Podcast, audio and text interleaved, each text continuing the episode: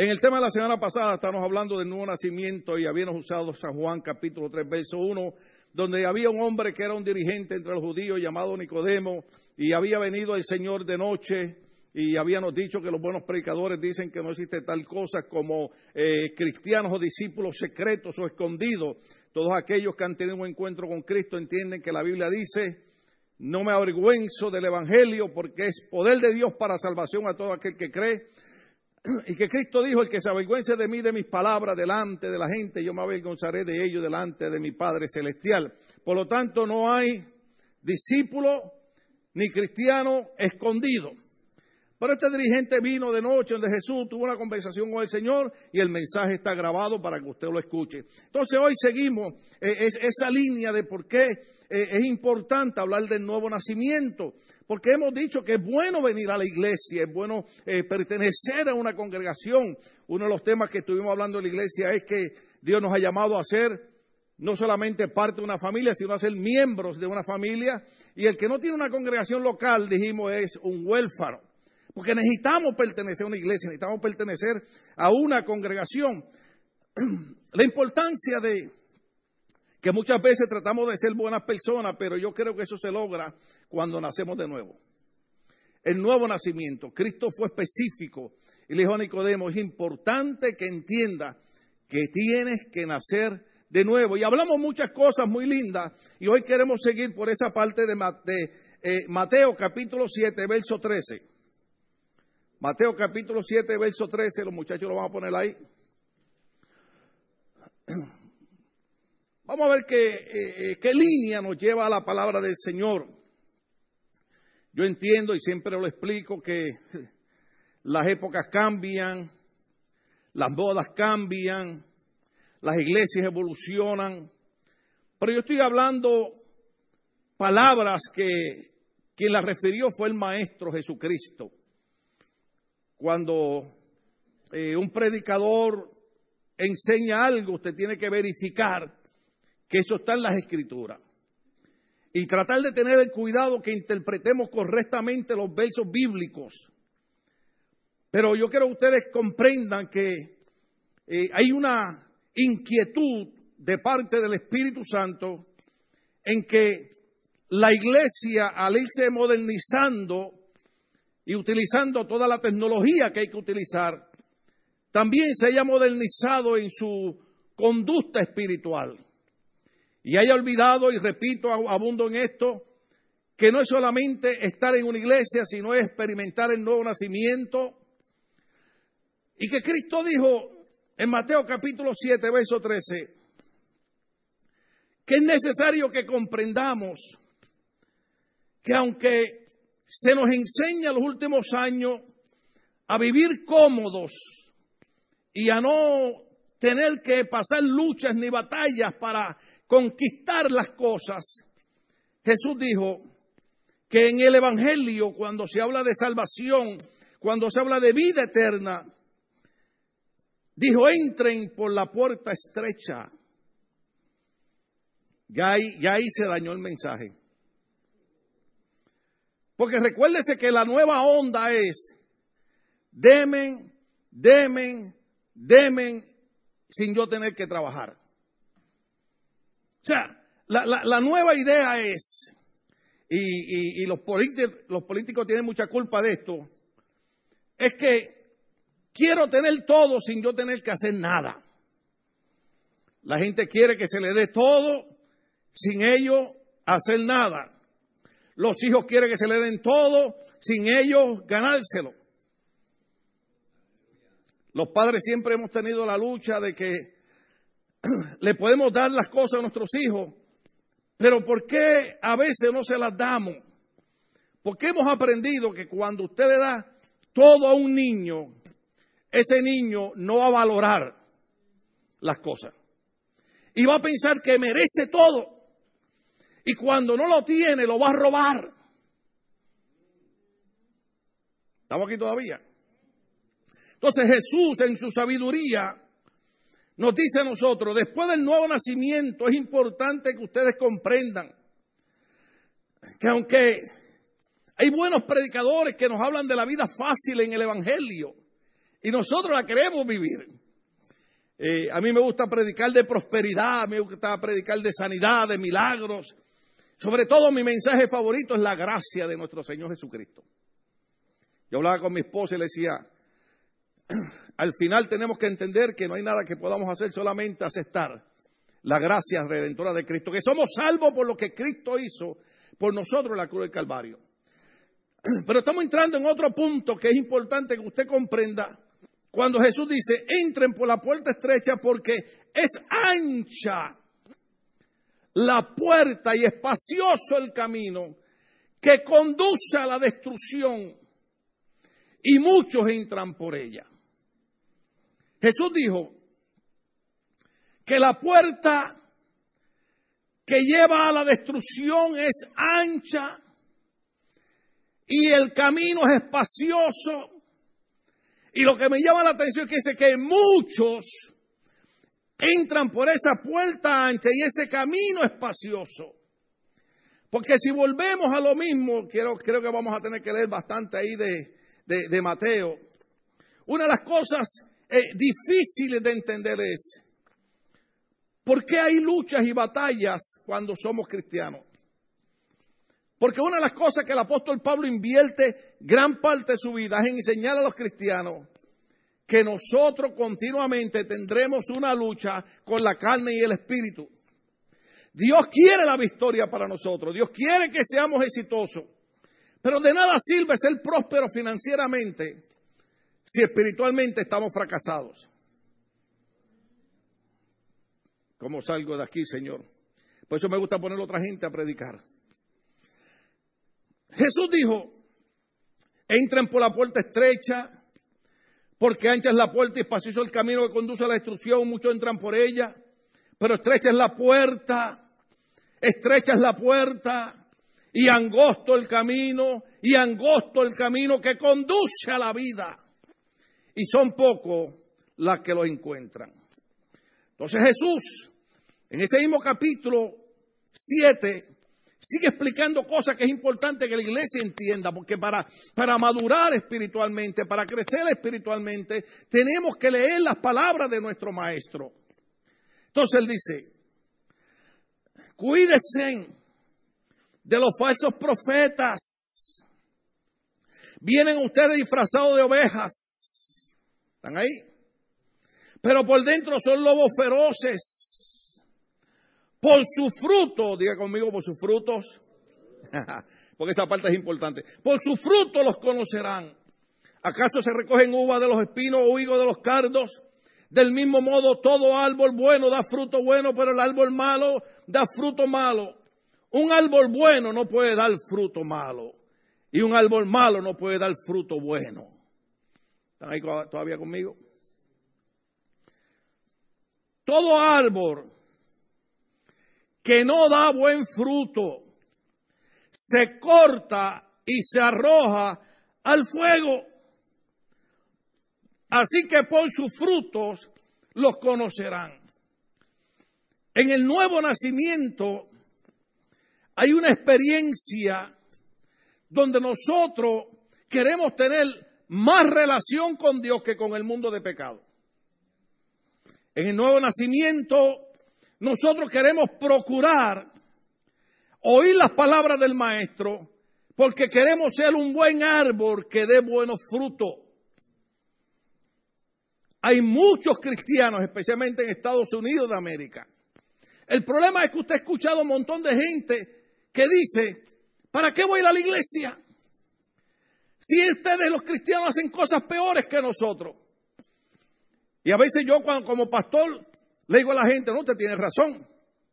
Y algunos cristianos me dicen, ah, pastor, pero ¿cómo le va a dar razón? Le digo, no, no, sí, él tiene razón. Lo que pasa es que una cosa es el cristiano porque pertenece a una iglesia cristiana y otra es haber tenido un nuevo nacimiento en medio de Cristo.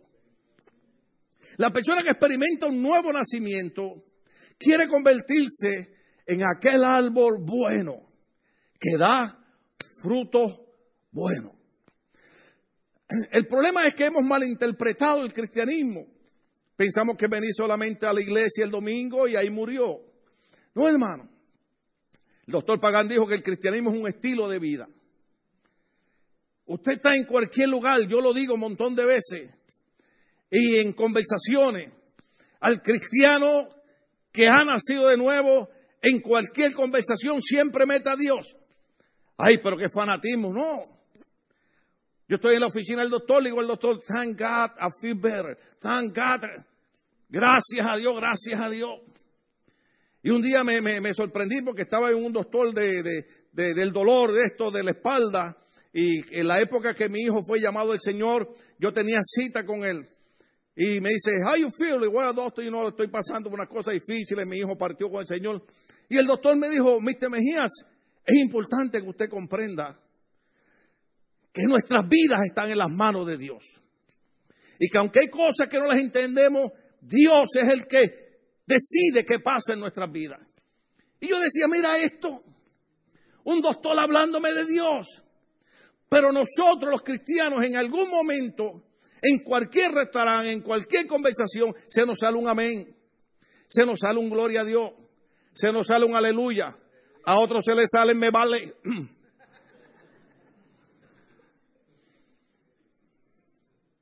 ¿Corto el mensaje o sigo?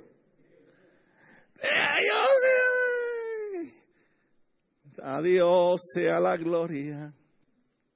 Entonces Jesús dice, es importante que ustedes comprendan que van a venir falsos profetas, gente que le van a decir, bueno, tú sabes, para servirle a Dios no hay que, estar en la iglesia todos los días. Eh, eh, vaya, nosotros no estamos en la iglesia todos los días, pero ustedes entienden lo que estoy diciendo, ¿no? Eh, para servirle a Dios no hay que dejarle endrogarse, no hay que dejarle un montón de cosas. Pero Jesús dijo, no todo el que me dice, Señor, Señor, ¿estamos aquí? Entrará en el reino de los cielos sino solo el que hace la voluntad de mi Padre que está en el cielo. Muchos me dirán en aquel día, vamos a si ahora agarran la onda. Muchos me dirán en aquel día. Porque, porque eh, eh, eh, el punto es este, el punto es este, la, gente no nos entiende a nosotros, dice, bueno, ustedes son una iglesia bautista, son una iglesia pentecostal, ¿qué son ustedes?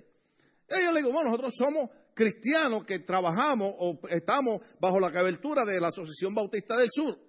Nuestra doctrina es una doctrina bautista, pero creemos todo lo que está en la Biblia. Los bautistas creen todo lo que está en la Biblia.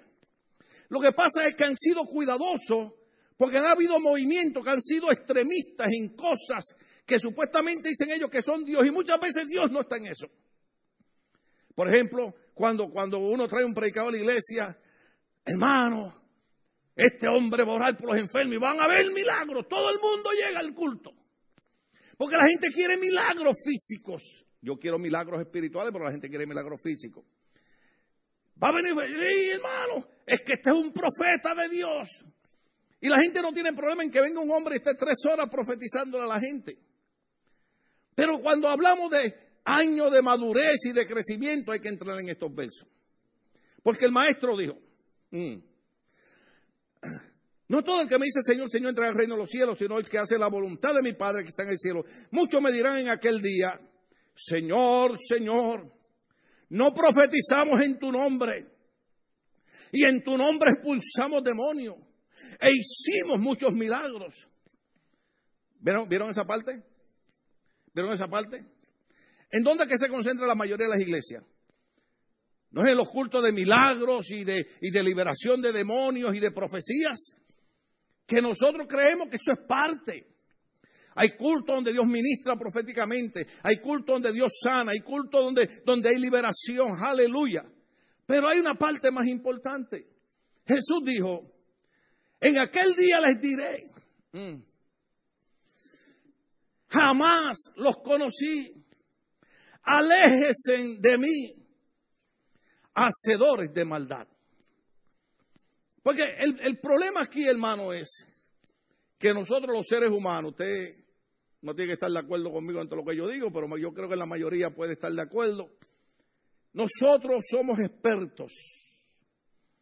Desarrollamos el arte de aparentar lo que no somos.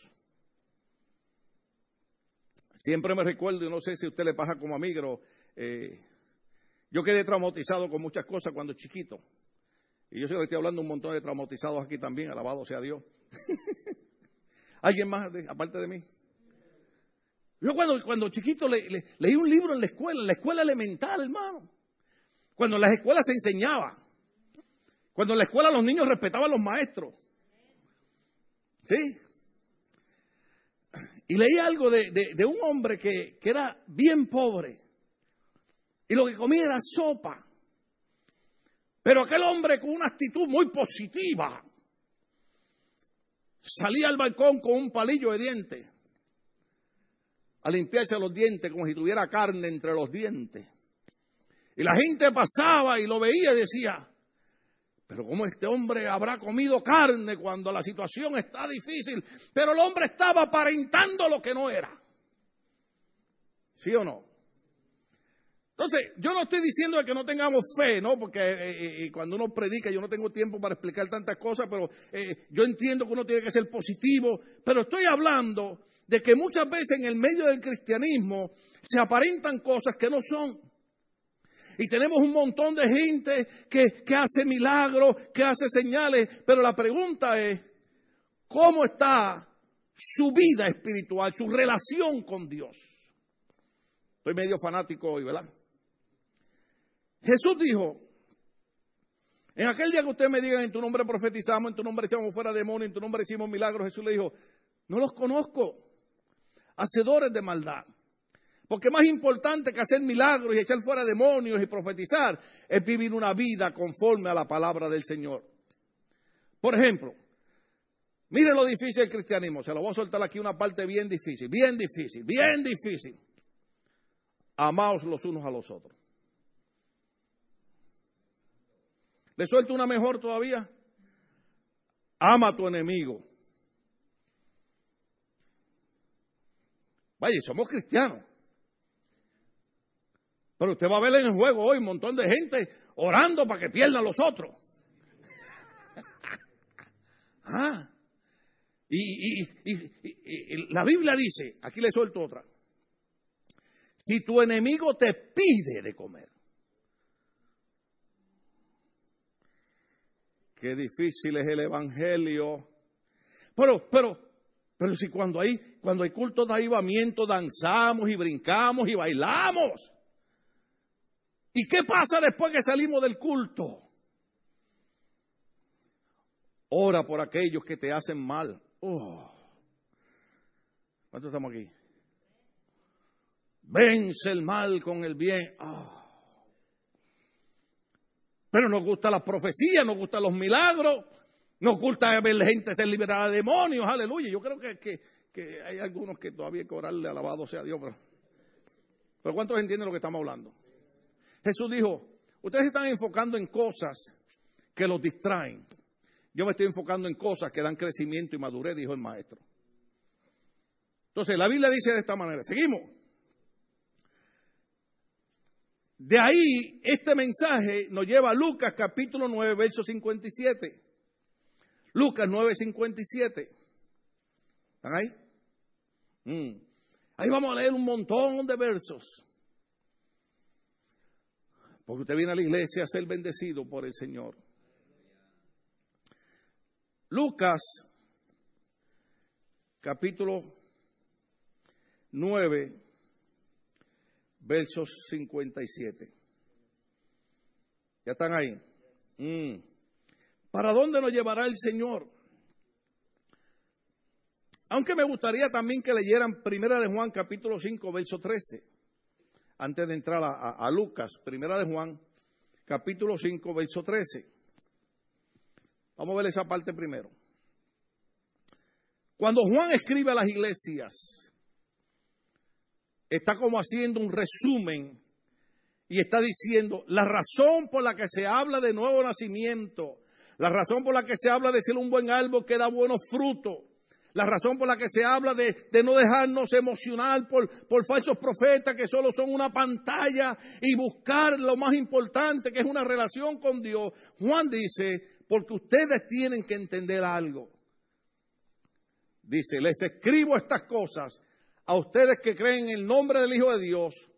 Oiga bien esta parte, esta parte es importante, para que sepan que tienen vida eterna. No estamos hablando de cualquier cosa, estamos hablando de vida eterna. Déjeme decirle algo. Yo quiero que venga el rastro y nos vayamos en el rastro. Gloria al Señor. Bueno, eso fue lo que me enseñaron a mí, eso es lo que yo creo, eso es lo que dijo Cristo. Eh, Jesucristo dijo, en la casa de mi Padre hay muchas moradas, voy pues a preparar lugar y luego vendré y os tomaré a mí mismo para que donde yo estoy ustedes estén conmigo. La Biblia habla de un día que el Señor levantará la iglesia. La gente lo ha dejado de creer, nosotros todavía creemos que un día el Señor vendrá por su iglesia. Pero puede ser que nos llame antes.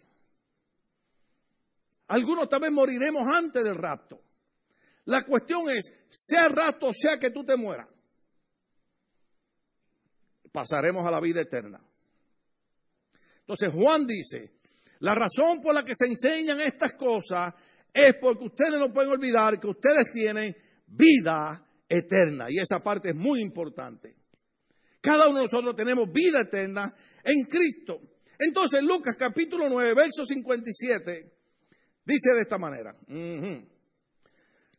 Iban por el camino cuando alguien le dijo, te seguiré donde quiera que vaya. ¿Qué le dijo? Te seguiré donde quiera que vaya. Jesús le contesta, las zorras tienen madriguera y las aves tienen nido. Le respondió Jesús. Pero el Hijo del Hombre no tiene donde recostar la cabeza. A otro le dijo, sígueme. Señor le contestó, primero déjame ir enterrar a mi padre. Deja que los muertos entierren a sus propios muertos, pero tú ve y proclama el reino de Dios, le replicó Jesús. Otro afirmó, te seguiré, Señor, pero primero déjame despedirme de mi familia. ¿Despedirse de quién? Jesús respondió, nadie que mira atrás después de poner la mano en el arado es apto para entrar en el reino de Dios. ¿Cuántos personas hay ahí que hablaron? ¿Cuántos hay? Quiero estar seguro que no estoy perdido. ¿Cuántos personas hablaron? Aparte de Jesús? ¿Cuánto? Tres. Hay tres. Hay tres personas que, que tuvieron una interacción con el maestro. Uno dijo, te seguiré donde quiera que vayas. ¿Están ahí? Al otro Jesús lo llamó y le dijo, déjame primero ir a enterrar a mi padre. Y el otro dijo, te seguiré Señor, pero primero déjame despedirme de mi familia. Entonces, los comentaristas ponen esa parte de esta manera. El primero parece completamente dispuesto a seguir a Cristo. Inmediatamente está dispuesto a seguir a Cristo. Pero muy a la ligera y sin haberse sentado antes a calcular el costo. Le hace a Cristo una promesa incondicional, Señor, te seguiré a donde quiera que vayas. Esta debería ser, por cierto, la resolución de cuantos son verdaderos discípulos de Cristo, como los de Apocalipsis capítulo 14, verso 4, que dice que siguen al Cordero por donde quiera que va. Cristo le hace una seria advertencia. ¿Me están siguiendo? Aquel hombre dice, te voy a seguir donde quiera. Cristo le hace una advertencia. Si es que quiere seguirle, Cristo les hace una serie de advertencias. Si es que quiere seguirle para que no se prometa demasiadas cosas buenas en este mundo, al ser discípulo de quien vivió siempre de prestado, el Hijo del Hombre no tiene dónde recostar la cabeza. Con esto podemos ver la condición tan pobre en que el Señor Jesucristo vivió en su paso por este mundo no solo no disfrutó de los deleites de las comodidades de los príncipes de este mundo, sino que careció aún de las necesarias comodidades de las que hasta la zorra y los pájaros disfrutan. El que creó los cielos y la tierra no tuvo casa de su propiedad ni techo propio donde acostarse. Se llama a sí mismo Hijo del Hombre, no solo como título mesiánico, sino también como descendiente de Adán y por lo tanto participó de lo mismo que nosotros de carne y sangre. Hebreos capítulo 2, verso 14. Se gloria así en su estado de humillación en el que condensió a nuestro nivel humano, pero sin pecado. Con ello nos muestra también su amor a nosotros y el desprecio en que tenía todas las cosas de este mundo, enseñándonos así que también nosotros tengamos el corazón despegado de las cosas de abajo y suspiremos por las cosas de arriba. Colosenses capítulo 3, verso 1 al 3. Búscame por ahí Colosenses capítulo 3, verso 1 al 3, o ustedes búsquenlo ahí en su teléfono inteligente, que cuando a mí me, me dejan mensaje, ayer yo estaba bromeando con mi esposa, me llama un pastor y me deja un mensaje eh, para una reunión, y, y él decía una cosa en el mensaje y el teléfono inteligente escribió todo menos lo que él me había dicho. Y son teléfonos inteligentes, pero usted lo, usted lo tiene ahí en la vida. Colosenses capítulo 3, verso 1 al 3, dice de esta manera. Recuerda que, recuerda que Cristo, Cristo le está contestando a este hombre. Yo creo que usted agarre la onda. Este hombre, eh, eh, yo quiero que ustedes sepan que en la iglesia y en los cultos yo he visto eso. Eh, montones de gente que a veces pasan al altar y, Señor, yo te prometo que doy en adelante, yo te voy a servir con todo el corazón. Y, sí, no estoy exagerando. Cuando aquel hombre dice, te voy a seguir, Jesús le dice, dame decirte algo. Porque posiblemente tú andas escuchando a los predicadores eh, que te dicen que para ser cristiano. Hay que ser millonario. Porque hay gente que son cristianos mientras todo va bien. Por eso Jesús le está diciendo, yo creo que tú entiendas que las zorras tienen sus cuevas, los pajaritos tienen nidos, pero el Hijo del Hombre no tiene ni dónde recostar su cabeza. O sea, en otras palabras, si tú me vas a seguir porque esperas que yo te haga rico, te equivocaste de, de, de, Mesías. Entonces estamos aquí.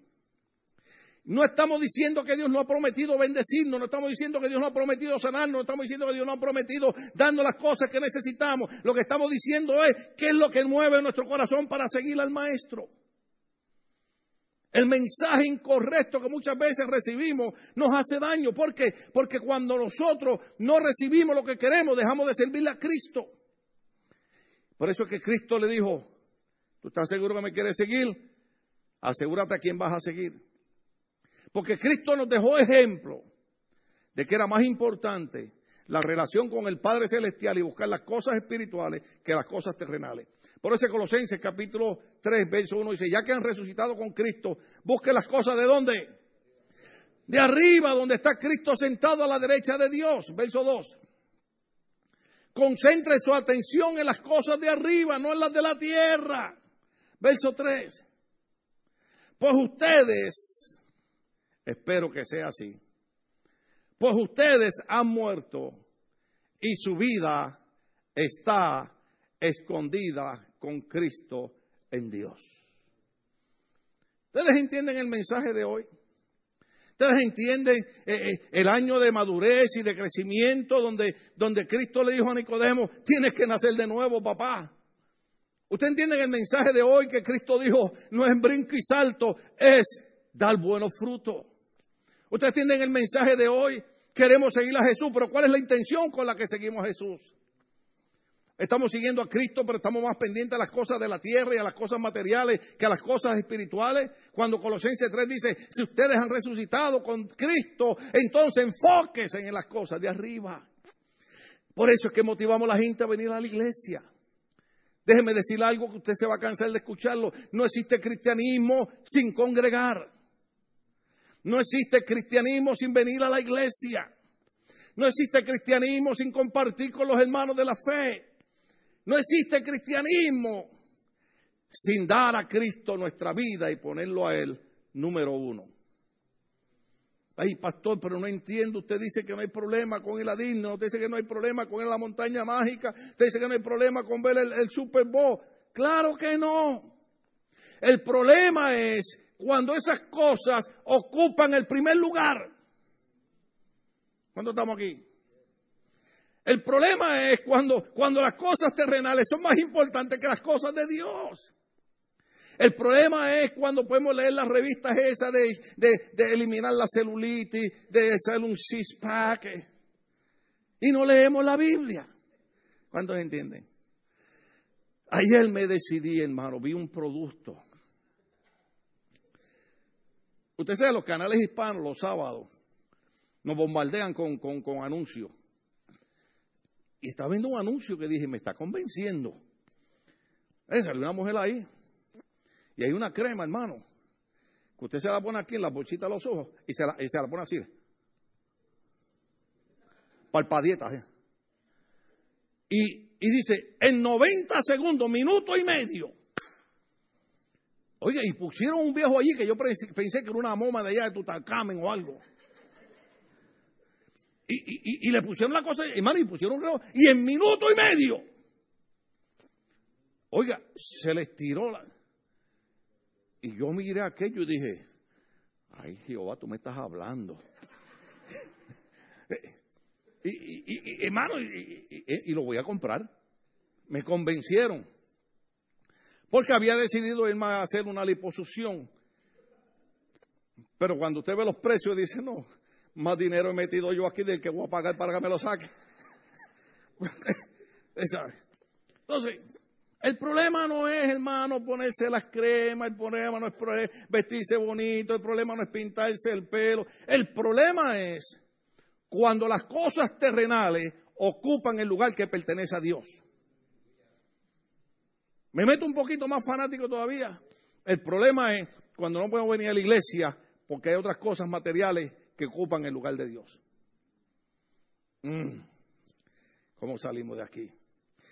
Entonces Jesús dice, es importante que busquen de las cosas de arriba.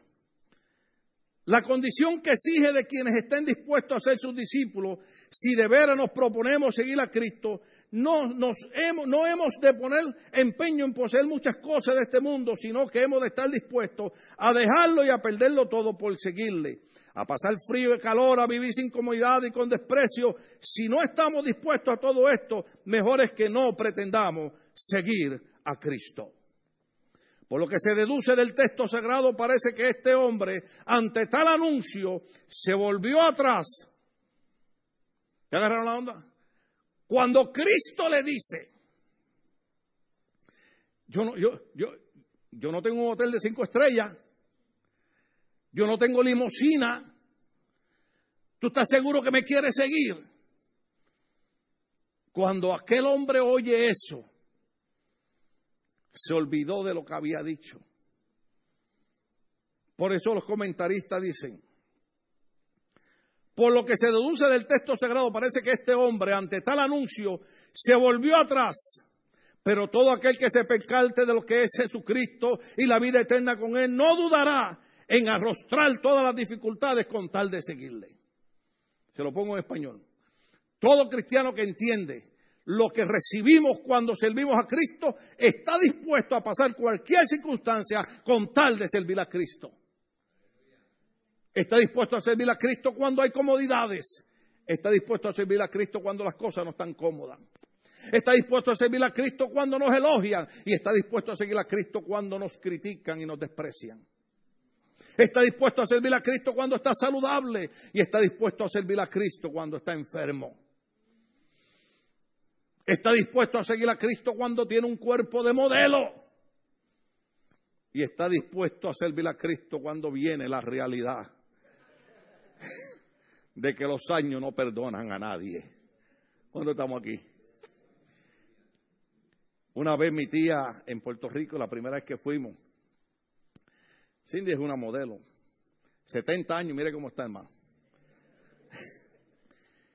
Y mi tía, y mi tía la miró. Y yo no sé por qué le dio un arrebato de eso. Los boricuas somos medio raros, hermano. Y le dice, déjame decirte una cosa. Así, hermano. Puerto Rico hablan a veces, que, usted cree que lo están regañando, pero no, hablan así. Déjame decirte una cosa. Yo también fui joven y esbelta, como tú sabes. Y yo la miré y dije, ¿cuándo sería eso?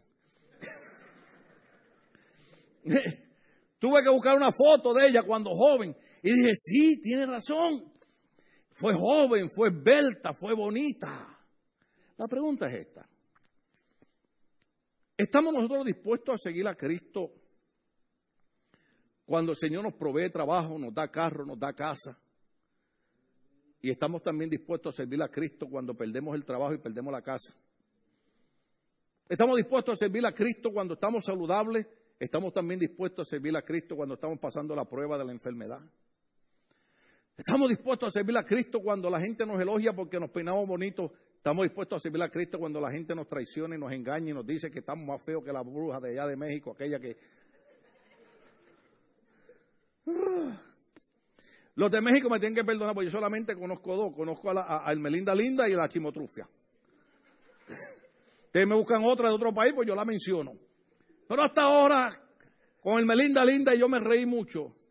Y con la Chimotrufia también. Y no las puedo olvidar porque a veces vengo a predicar y veo algunas que me digo, alabado sea el Señor. ¿Cuánto damos un aplauso al Señor en este día? ¿Cuántos saben que Dios es bueno? Dios es bueno. Dios es bueno, aleluya. Dice la Biblia, el segundo no se ofrece primero, sino que es llamado por el Señor a seguirle. Y dijo a otro, sígueme.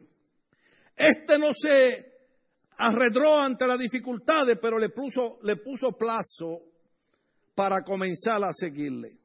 El segundo Jesús lo llama y él dice, oh sí, no hay problema, te voy a seguir. Pero le pone un plazo al Señor.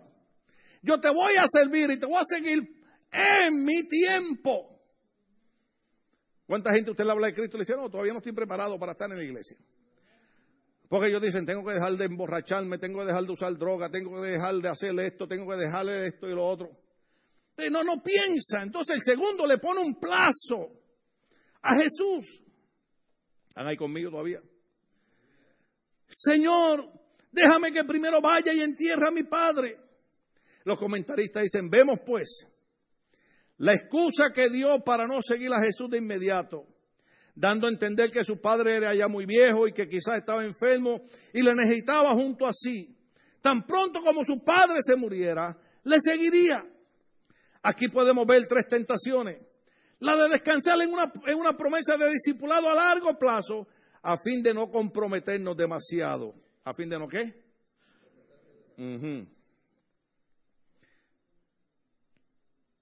La de diferir el cumplimiento de lo que sabemos muy bien que es nuestro deber. Dar largas al asunto y dejar siempre para un mañana incierto lo que necesita una resolución urgente en el día de hoy. La de pensar que nuestros deberes para con las, nuestra familia nos excusa de cumplir las obligaciones que tenemos con el Señor. Le digo que el tiempo no da para explicar tantas cosas.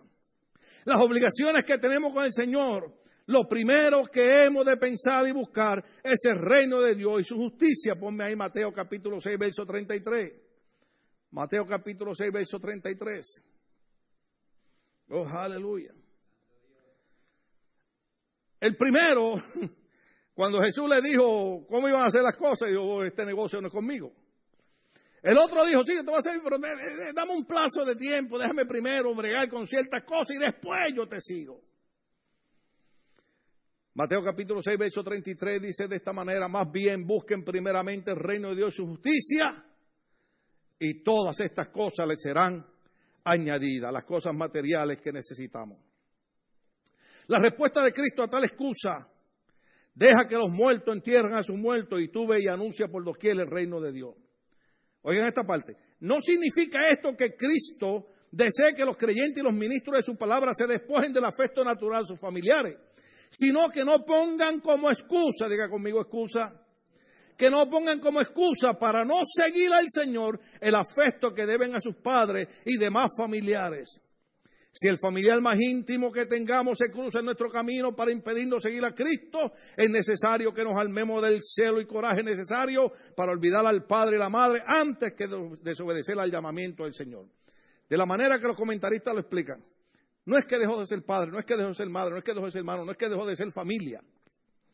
Es que muchas veces dejamos de honrar a Dios y dejamos de servir a Dios por agradar nuestra familia.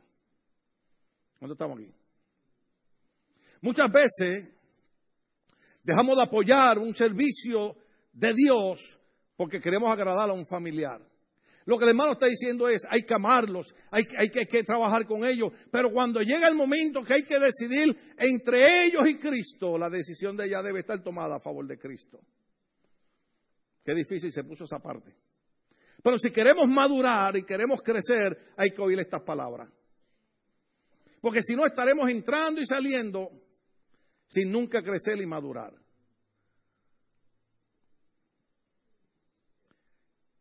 Yo voy a decir algo aquí bien feo. Mi familia en Puerto Rico, que gracias a Dios hoy la mayoría están yendo a iglesias. Cuando no eran cristianos, ellos procuraban hacer las actividades en momentos o días que yo pudiera ir. Mire qué cosa. Decían, si queremos que Tim venga, vamos a hacerlo tal día mejor.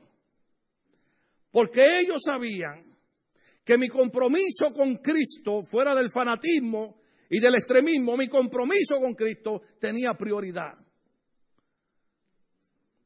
Y ellos lo sabían. Ellos sabían que había días que no me inviten porque no voy a ir porque ese día yo tengo compromiso con el Señor. Wow. ¿Cómo salimos de aquí? Eh, déjeme preguntarle algo. ¿Usted ha estado leyendo conmigo los versos bíblicos? Ok, nada más quiero estar seguro que usted sepa que está ahí. Finalmente tenemos al tercero. ¿Cuántos hombres dijimos que habían hablado? Tres. Finalmente tenemos un tercero que está dispuesto a seguir a Cristo pero pide un poco de tiempo para ir a despedirse de sus familiares y amigos. Veamos. La condición que pone el Señor para seguirle, este es el tercero, ¿sí? ¿Se acuerda? Que dice, déjame primero ir a despedirme de mi familia. La condición que pone el Señor para seguirle, te seguiré, Señor, pero déjame que me despida primero de los que están en mi casa. Hay quienes entienden la frase del original en el sentido no de despedirse de sus familiares, sino de poner en orden los asuntos de su casa. Y parece ser que el griego, sea, el lenguaje griego, admite este sentido. En todo caso, la actitud de este hombre muestra, número uno, que veía en el seguimiento de Cristo algo peligroso o melancólico cuando quería despedirse de lo suyo, como quien se va a morir y dice adiós a todas sus cosas. Cuando en el seguimiento de Cristo debería haber visto el consuelo y las innumerables bendiciones que tal seguimiento comporta. Hay un hombre llamado doctor Lloyd Young y ya está muerto. Cuando el difunto doctor Lloyd Young le expresaba a alguien su admiración por haber renunciado a su brillante carrera de médico para dedicarse a la predicación del Evangelio, solía contestar, no, yo no he tenido que renunciar a nada, sino que lo he recibido todo. ¿Qué parecía tener el corazón? El punto número dos, este hombre que dice, déjame despedirme mi familia, dice que parecía tener el corazón demasiado apegado a las cosas temporales y la mente demasiado preocupada con los negocios del mundo, lo cual le impedía seguir a Cristo con toda prontitud y alegría. Que estaba dispuesto a entrar en una grave tentación al ir a despedirse de las personas y de las cosas de la casa, pues era muy probable que sus familiares, en lugar de animarle a seguir a Jesús, le pusieran todos los inconvenientes imaginables para que no llevase a cabo su propósito y le rogarían con encarecimiento que no se marchase de casa. Quienes de veras están resueltos a seguir al Redentor no deben pararse a conversar demasiado con el tentador. ¿Estamos entendiendo el mensaje? Vamos a ir terminando con esto. Mm, aleluya. La reprensión que Cristo le dio por pedirle esta dilación. Cuando el hombre le dice, déjame despedirme, familiar, usted entiende lo que está diciendo, eh, eh, muchas veces decimos, bueno, yo quiero servirle al Señor, pero tengo el Señor le dice, te estás arriesgando a nunca seguirme. La reprensión que Cristo le dio por pedir esta dilación, ninguno que poniendo su mano en el arado mira hacia atrás, es apto para entrar al reino de los cielos. Cuando un labrador está arando un campo no debe mirar hacia atrás, sino hacia adelante. De lo contrario, el surco le saldrá torcido y el suelo que está arando no quedará a punto para una siembra con orden y concierto. De la misma manera, quien vuelve la vista atrás después de emprender el seguimiento del Señor no es apto para sembrar la semilla del Evangelio, porque el que no sabe arar tampoco sabrá sembrar, y el que continuamente vuelve los ojos atrás, pronto volverá también los pies y se apartará del camino recto. Pablo no se comportaba de esta manera, sino que decía en Filipenses capítulo 3, 13 al 14, ponme en Filipenses 3, 13 al 14. Este era Pablo. ¿Están entendiendo el mensaje? Pablo decía de esta manera. Filipenses 3, 13 al 14. Sino que avanzando hacia la meta para ganar el premio que Dios. Vamos ahí, otra vez Hermano, no pienso, dale el 13, dale el 13, está jugando con los hermanos, aleluya. Hermanos, no pienso que yo mismo lo haya logrado ya. Más bien una cosa hago, olvidando lo que queda atrás, diga conmigo lo que queda atrás, y esforzándome por alcanzar lo que está delante, sigo avanzando, diga conmigo avanzando. Sigo avanzando hacia la meta, diga conmigo la meta para ganar el premio que Dios ofrece mediante su llamamiento celestial en Cristo Jesús. Por eso Pablo decía, no miro hacia atrás, sigo hacia adelante mirando a la meta para ganar el premio que tengo en Cristo Jesús. Para tener crecimiento y madurez hay que leer estos versos bíblicos. Tres hombres hablaron. Uno dijo, te voy a seguir. Cuando Jesús le dijo lo que había, dijo, mm, mm, hay que ir a los cultos, hay que ir a las reuniones, hay que orar. Una vez yo tuve aquí un predicador, no puedo decir el nombre, ustedes se van a acordar. Ay, se me fue el tiempo. Lo digo. Este hombre, eh, en una pelea que tuvo con unos hombres, le dispararon con una, lo que llaman en inglés una shotgun y lo dejaron paralítico. No quiero dar muchos detalles porque el hombre ya no está sirviendo al Señor y a lo mejor me está viendo de todas maneras porque era amigo mío y, él me decía que le gustaba como yo predicaba y ahora a lo mejor me va a decir, ya no me gustas. El hombre quedó paralítico en una silla de esas acostadas. La esposa se convierte al cristianismo y empieza a buscarle al Señor y, trata de invitarlo, pero el hombre era un hombre esto de carácter fuerte, peleador.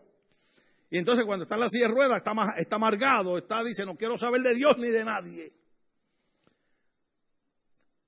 Pero un día, los vecinos que eran cristianos le dicen, mira, viene un evangelista que Dios lo usa en milagros e insanidades. Era el hermano Gigi Ávila. Y el hombre dice, ah, ese hombre le paga a la gente para que se hagan los enfermos y para que digan que son milagros. Eso era lo que él decía. Pero le insisten tanto, él dice, mira, para que no me molesten más, esa no fue la palabra que usó. Voy a ir. Lo llevan, hermano, en la silla así, de esas sillas así acostado. Lo ponen frente a la plataforma. En el Olympia Auditorium, aquí en Los Ángeles. El evangelista Ávila está predicando. Lo mira y le dice, ¿se acuerdan? ¿Cuántos escucharon al evangelista Gigi Ávila predicar? Su manera típica, paralítico, a ti te digo en el nombre de Jesús, levántate. Y aquel hombre que había dicho que Gille le pagaba a los, a los enfermos para hacerse que estaban enfermos, dice que cuando él le dijo esas palabras sintió un calor que corrió por su cuerpo, sintió que se le movieron los pies, sintió fuerza en sus brazos y él mismo se endereza en aquella silla. Hermano, y Dios lo levanta y Dios lo sana. Una cosa impactante, milagrosa. Yo lo tuve aquí predicando.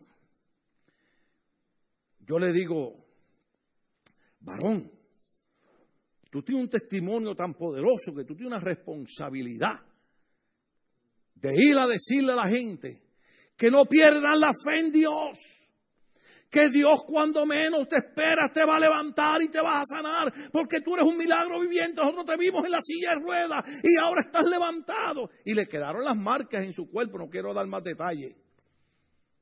¿Sabe qué me contestó? Si no, Pastor Tim Mejía, lo que pasa es que para hacer eso tengo que estar en oración, el ayuno y compromisos, predicando en las iglesias. Y a mí no me gusta eso. Y tú me estás diciendo a mí que tú no quieres ir a dar el testimonio de lo que Dios puede hacer, siendo tú un testimonio que Dios te levantó a ti, porque tienes que orar y ayunar y leer la Biblia y tener compromiso con las iglesias. Terminó apartado de Cristo. ¿Qué les quiero decir con esto?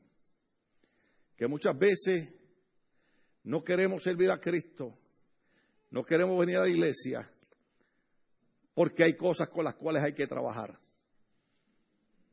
¿Me están entendiendo? ¿O debo decir, me estoy explicando? Hay cosas con las que hay que trabajar. Si yo quiero seguir a Cristo, pero no quiero ir a la iglesia. Yo quiero seguir a Cristo, pero no quiero orar. Yo quiero seguir a Cristo, pero no quiero leer la Biblia. Yo quiero seguir a Cristo, pero si es ir a la iglesia, escuchar a ese boricua loco ahí que, que parece que cree que yo no tengo que ir a comer.